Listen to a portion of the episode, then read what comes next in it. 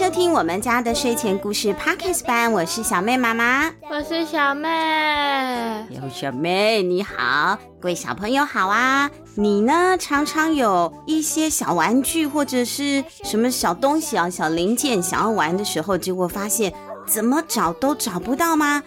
那你们家就是有鬼？胡说，没有鬼啊！或者是呢，有些东西啊，吃到一半，饼干、面包啊，你就走掉了。比如说你去上厕所了，或者是跑去玩去了啊，结果嘞，你再回来要吃的时候，就觉得奇怪，好像少了一点。我刚刚明明呢还剩下的百分之七十，现在来看剩只剩百分之六十五了，就少了那么一点点。那就是老鼠。对，那就是老鼠啊，有可能哦。究竟是怎么一回事呢？我们来听听接下来的故事，看看会不会是他们做的呢？抱抱抱抱，我最爱你爸爸。借物少女，作者玛丽诺顿，博士出版社发行。陪我在梦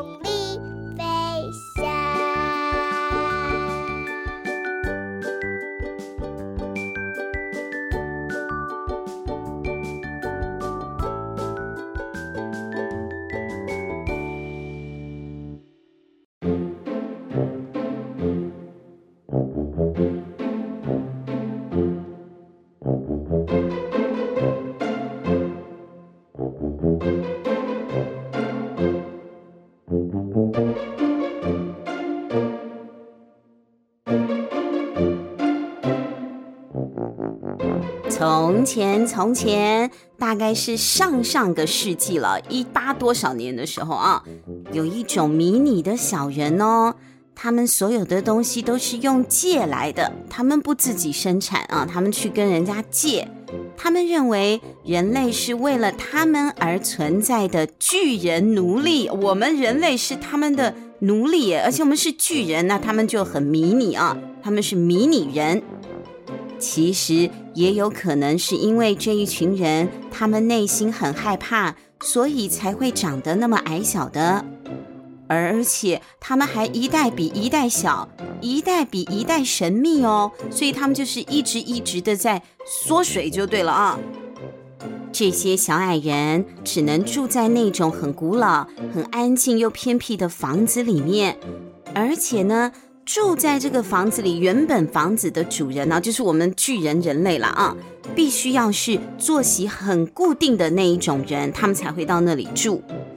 因为人类规律的作息，就是这一些特殊的迷你人的保护伞。他们可以知道哪些房间什么时候会有人使用，这些讯息对他们来说很重要哦。如果这个家庭有冒失鬼、不听话的小孩，或是养了某些宠物的房子，这些人就待不久了。今天的故事就是发生在英国的某一栋老房子里哟。房子的主人叫做苏菲，苏菲姨婆因为很多年前到外面去打猎的时候出了意外，之后就常年卧病在床了啊，她的脚就不方便了。除了她，家里只有一个女厨师崔佛太太。这个女厨师就有一点像他们家的管家的感觉。好，一个女人，还有一个男人是园丁克莱夫。有一年，苏菲姨婆的一位小侄子因为风湿热这样的疾病，就借住进了这一栋老房子了。他刚去的前几个礼拜，这一栋房子里的其他的居民。迷你的小居民，也就是我们的主角借物者一家人，似乎并不知道这个小男孩的存在，因为他也是卧病在床嘛。住在这里的借物者叫做时钟一家人，他们姓时钟，爸爸叫胖德时钟，妈妈叫何蜜莉时钟，女儿叫做艾丽缇时钟。借物是一种很需要技术的工作，也是一门艺术哦。像艾丽缇的爸爸呢，就是一位很厉害的借物者。胖德他年轻的时候，可以在开饭钟响之后，什么是开饭钟？我们没有这种文化哈，但是欧洲的贵族就会有像这样子的文化。管家把饭都弄好了，就敲个钟啊，让整个庄园里面、大房子里面的人都听到叮叮叮叮叮叮，吃饭喽。那个钟敲响了之后，可能过个三分钟、五分钟，大家慢慢集合嘛。那这几分钟的时间，从摆好的餐具的晚餐桌上呢，胖德就可以很自在的经过每一道菜呢，就这边拿几颗坚果，那边拿一小块蛋糕啊，然后在第一个家人走进去要准备用餐的那一刻。胖德可以及时从桌布的皱褶溜下来，带着那些他借来的食物，所以胖德一家三口的日子过得是很不错的。再加上呢，他们就住在厨房的地板下面，哦，那不得了，他们住在食物的下头了啊！所以至少食物是很充裕的。那胖德家呢，是一家三口，爸爸妈妈和一个独生的女儿，独生女啊，就只他一个小孩，没有兄弟姐妹。这一年呢，这一位独生女艾丽缇已经十三岁了哇！我们难得讲故事的小主角比小妹大了啊。虽然呢，传统上借物者都是男主外女主内，就是男生出去外面借物，因为要靠速度，还要靠力量嘛。他们有时候往上爬，抓那个桌巾，爬爬爬爬上去，就把他们想成老鼠哈。那可能他们觉得说啊，男人的力气比较大，跑步比较快，所以每一家都是爸爸出去啊，爸爸接下来传承给哥哥，大概就是这样。可是胖德和太太何蜜丽他们就只生了一个女儿艾丽缇嘛。所以他们就必须要开始训练艾丽缇去借物喽。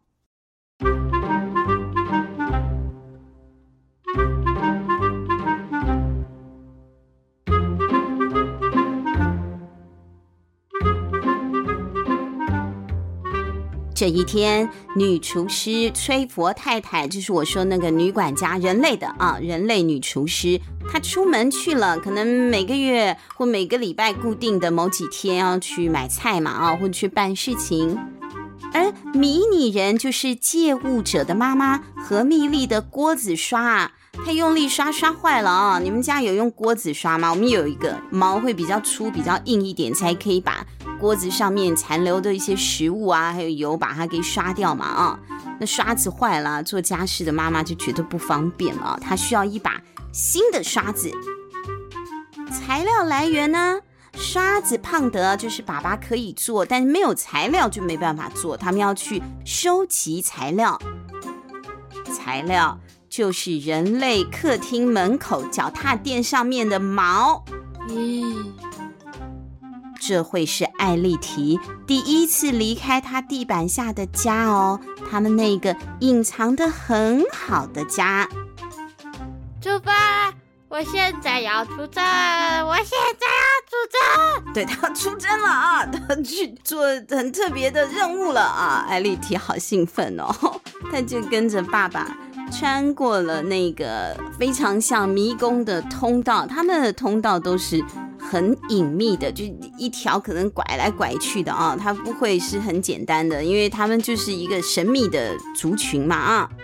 艾丽缇好紧张啊，那他第一次出任务啊，他的心啊，哦，砰砰砰的跳得好快哦，他真的非常非常非常期待这一天的到来，因为他从来没有到外头去。接触过外面的新鲜空气，没有看过蓝天。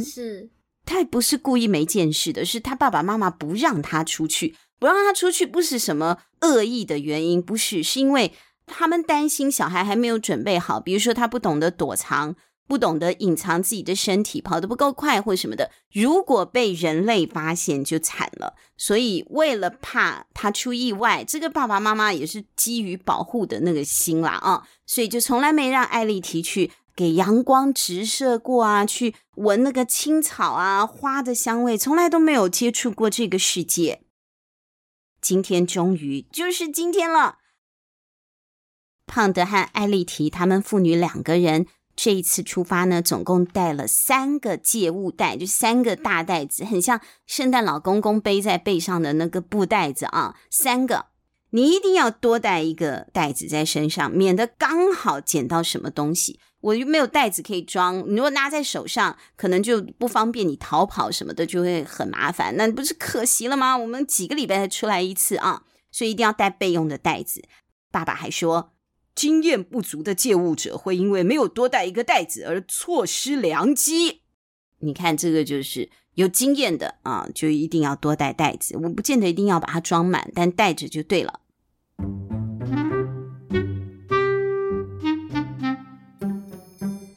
从地板下通到外面的路就像是一个迷宫。胖德呢，把袋子放下来，去开第一道的栅门。那个栅门呢，就是铁门啊，是用安全别针拴上的。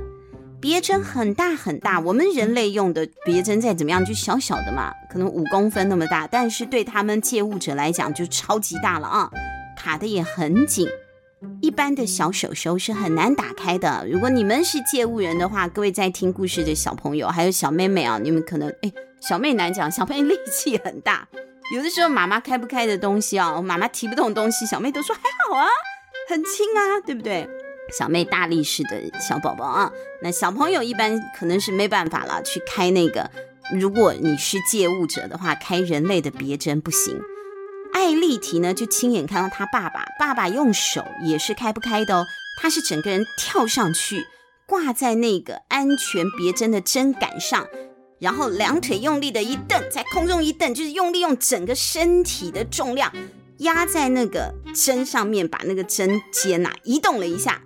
移动的时候呢，别针就弹开了。弹开的那一刹那，爸爸就松手跳下来。你看，一气呵成，这都是技巧。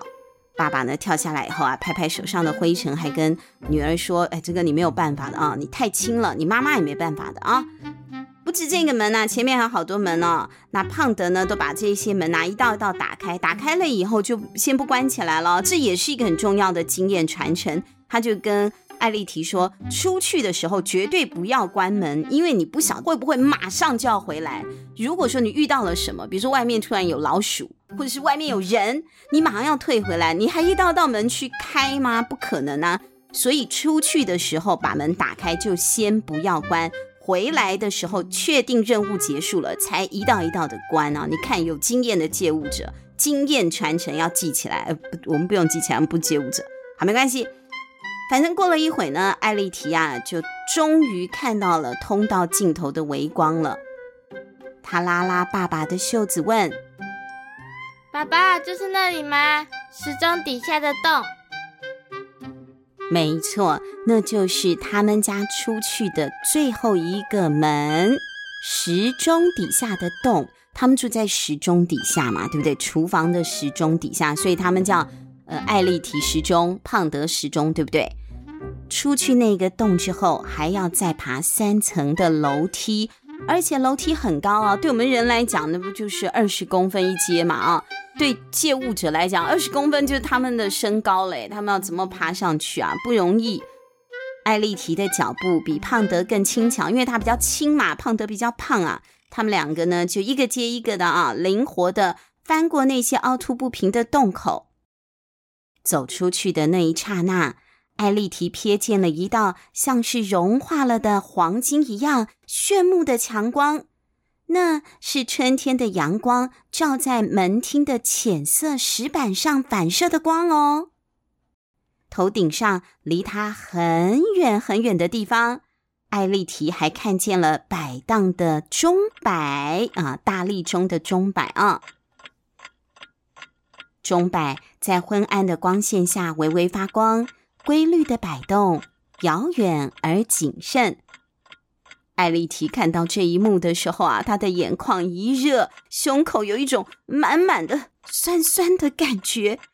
她突然感到一阵自豪。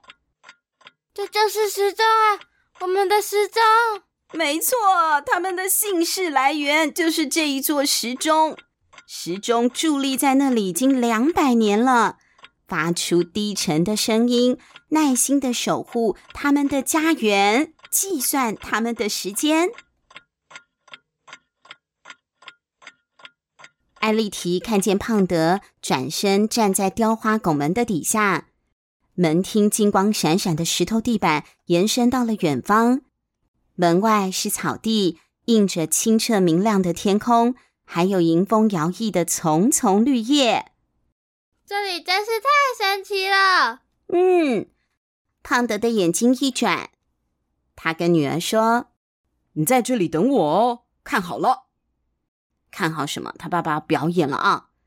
胖德一转身就消失不见了。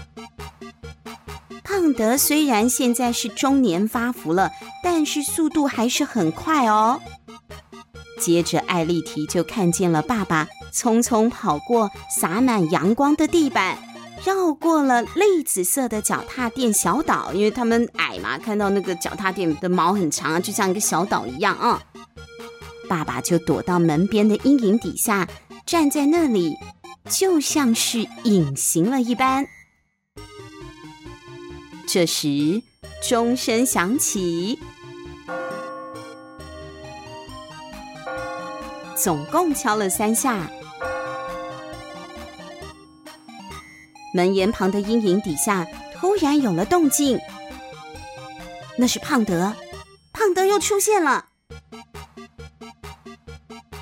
他手里抓着袋子，站在脚踏垫旁边。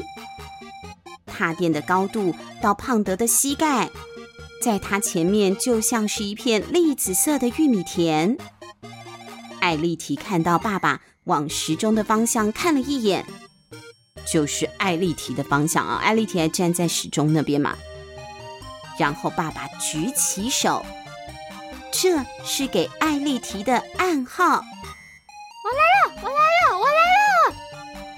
艾丽缇穿过巨大的椅脚，她看见椅子那里的钉子啊、绑带、脱落的丝线等等，那个是椅子的背面啊。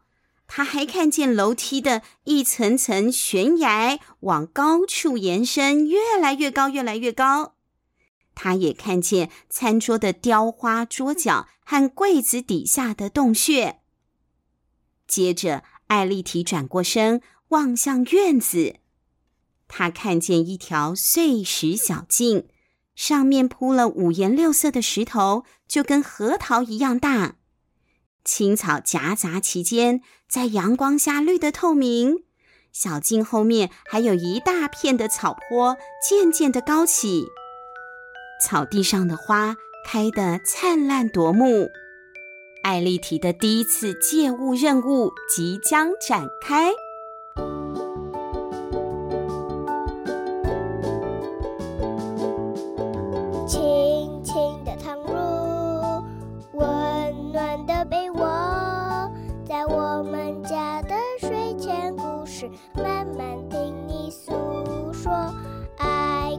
公主，爱生气的小怪兽。我们的迷你借物者胖德一家人，该说时钟一家人啊。今天胖德爸爸带着他的十三岁的女儿艾丽缇，现在要出征，他们第一次出发去借物，这也是艾丽缇第一次到外面的世界去呼吸新鲜空气，看看真正的广阔的世界到底长什么样。那他的第一次的任务能够顺利的成功吗？下一集我们继续来听故事喽，下星期见。嗯，希望下星期赶快到来，我们下星期再来说故事啦，拜拜，拜拜。